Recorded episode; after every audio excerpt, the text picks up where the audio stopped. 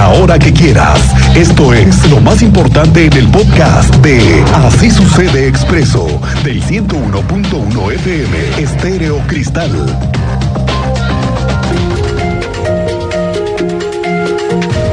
Estamos en medio de la discusión porque eso es una discusión entre lo correcto, lo ético y lo que deberían aprender nuestros hijos con los libros de texto gratuitos que están por repartir o no en las escuelas de todo el país. ¿En qué vamos? Aquí le cuento que esta tarde de viernes el gobierno de Querétaro tuvo toda la semana con un grupo estratégico de especialistas, académicos, maestros, pedagogos, que desde el domingo trabajaron en el análisis para definir qué hará Querétaro frente a la polémica batalla de repartir o no los libros de texto. Tú tienes siempre adelanto de información y todo indica que el fin de semana se van a tomar para dar la última palabra. Tú sabes más de esto. Andrea Martínez, ¿cómo te va? Buenas tardes. ¿Qué tal Miguel Ángel? Muy buenas tardes y también a toda la audiencia. Pues así es, el lunes 14 de agosto se dará a conocer el informe sobre esta primera revisión que se hizo a los eh, pues contenidos de los libros de texto gratuitos. Así lo dio a conocer este día el gobernador del estado Mauricio Curi González, quien bueno eh, no quiso adelantar detalles, toda vez que bueno eh, recalcó que estos resultados los dará a conocer el coordinador general de la UCEBEC, Raúl Iturralde Olvera, este próximo lunes en el marco del Café con Curi. Escuchemos esta información que nos da al respecto al gobernador de Querétaro.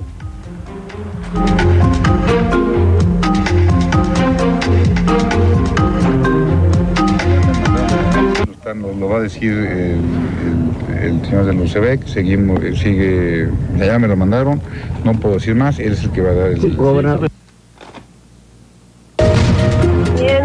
González eh, reiteró que los libros de texto gratuitos serán entregados a, a las escuelas si es que así lo determina el juez y si también no hay algún problema legal. Finalmente consideró que sería también importante sumar algún implemento más para que se otorgue eh, pues una educación de calidad a las y los niños de Querétaro. Esta fue la información, Miguel Ángel. Gracias, Andrea Martínez. Pendientes, me, eso me huele, me huele a que sí los van a entregar. Me huele a que sí no se van a querer meter en la polémica. No huele. Apesta. Sí, ¿verdad? Déjame te digo, ¿eh? Yo no veo por otro lado, ¿eh? Vamos a esperar el próximo lunes al Café con Curi, que van a hacer la el posicionamiento, pero me huele a que no los van no los van a detener como en otros estados. Aquí los van a dejar correr, creo yo. Vamos a ver si eso sí sucede. Por cierto que hoy también el tema que abordó el gobernador fue el del préstamo de los 3.300 millones de pesos que apenas hace menos de 24 horas se concretó. Ayer finalmente dos bancos, Santander y Citibanamex, fueron las instituciones bancarias que llevarán el proceso de financiamiento al gobierno. Y ya sabemos para qué se van a gastar el dinero, para comprar camiones que por cierto están o deben estar por llegar ya en los próximos días los primeros.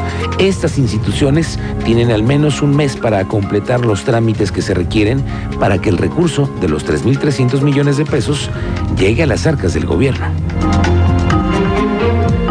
Con muy buenas, con dos instituciones muy muy fuertes, muy sólidas, una de ellas con mucha presencia en Querétaro, como es Santander, y bueno, ya sigue, sigue el proceso, no sé cuándo esté ya, pero ya el, hecho que ya se haya otorgado, que ya se haya platicado, pues ya nos dice que ya, que ya está hecho esto. Bueno, estamos en un proceso a la par de todo el tema del transporte, la deuda, la obra de 5 de febrero.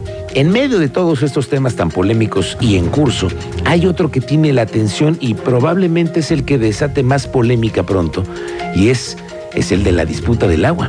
Le recuerdo que estamos en medio de la negociación con la Secretaría de Gobernación para que se decida la cantidad de agua que podría otorgarse en la negociación para la repartición del agua en los estados de la cuenca. Y el estado de Hidalgo ya se ha opuesto, pero todavía faltan por resolver varios temas entre la CFE, la Conagua y los gobiernos de los estados. ¿Qué dice la Conagua en Querétaro? Cuéntanos, Diego Hernández. Buenas tardes. ¿Qué tal, Miguel Ángel? Buenos días. Así es. Hoy hablamos con Raúl José Medina Díaz, director de la Comisión Nacional del Agua aquí en Querétaro y hablamos sobre este tema del acueducto 3 y cómo va el avance de acuerdo a qué actualizaciones le han dado a él al respecto sobre lo que está llevando allá en la capital del país. Nos refirió que aún está ahí negociándose con la Comisión Federal de Electricidad el tema de la asignación del agua. Recordar que la presa de Simapán todo el líquido está concesionado a la CFE para la generación de energía y es la cuestión que está, sucediendo donde hay una negociación entre la Conagua y la CFE para saber cuánta designación del agua le puede tocar al estado de Querétaro y por su parte la Conagua después tenga que dar la designación del agua a Querétaro e puedan iniciar los trabajos de obra para la construcción del acueducto 3. Ahora sí es que se encuentran en esta conciliación entre dependencias federales para que se logre este proyecto. ¿Qué te parece? Escuchemos la, lo que nos comentó el director sobre este tema. El, acueducto 3 es un tema que Inicialmente se pretendía traer agua desde la presa Simapán. La presa Simapán está concesionada para la generación de energía eléctrica a la Comisión Federal de Electricidad. Ellos tienen la concesión de ese agua.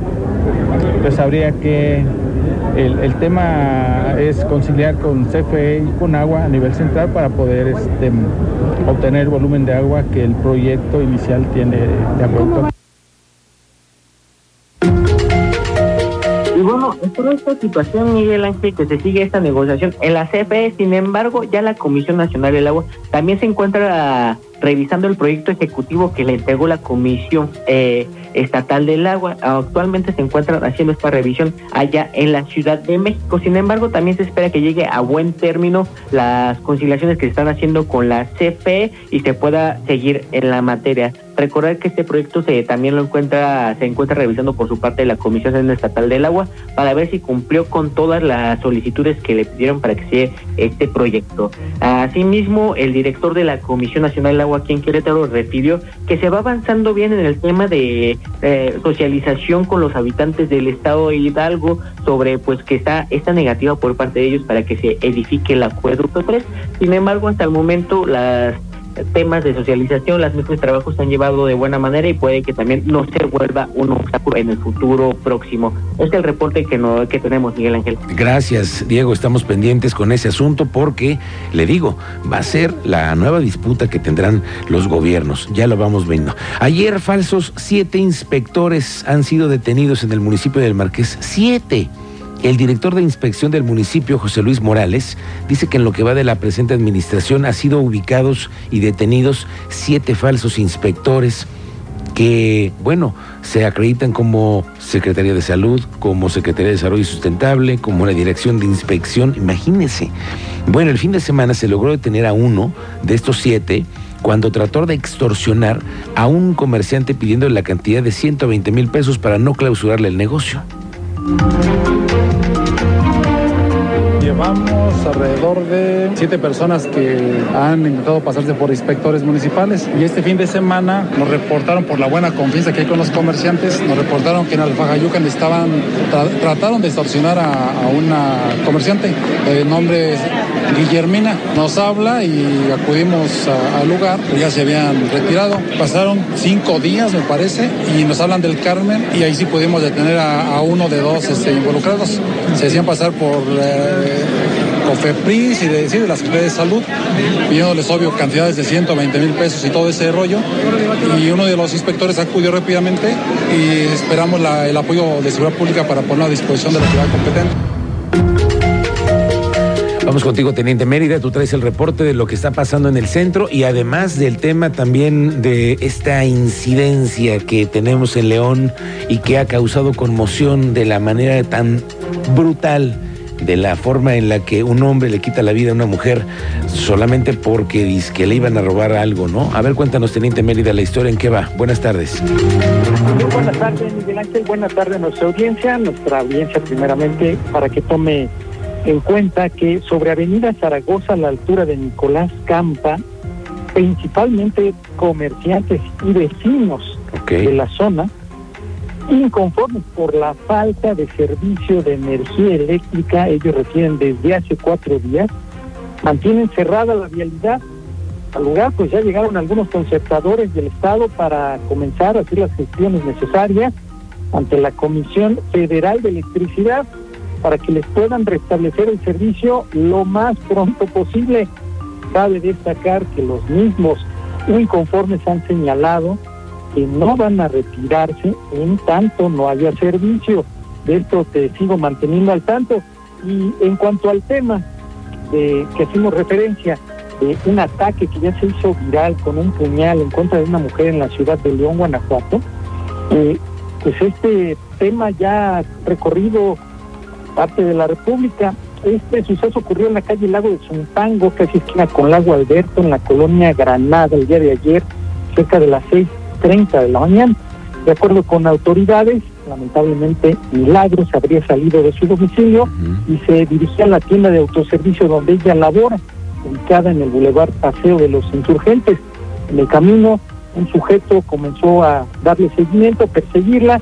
Milagros intentó apresurar su paso, no logró perderlo, es alcanzada y hasta en cinco ocasiones le propina cinco apuñaladas en el pecho y en el corazón. El video que fue captado por cámaras de seguridad de una vivienda cercana registró este ataque y ahora se le busca por todos lados, Miguel Ángel. Te doy detalles más adelante. Muy bien, gracias, Teniente Mérida. Estamos pendientes de este asunto y de lo que también ha declarado la autoridad allá en León. Por lo pronto, esta mañana el presidente López Obrador, durante la mañanera, se refirió a este hecho que ha conmocionado la sociedad. Sí, pero este, también yo lo lamento muchísimo. Estamos buscando que estas cosas no sucedan y si suceden, lamentablemente, asegurar que no hay impunidad, que se castiga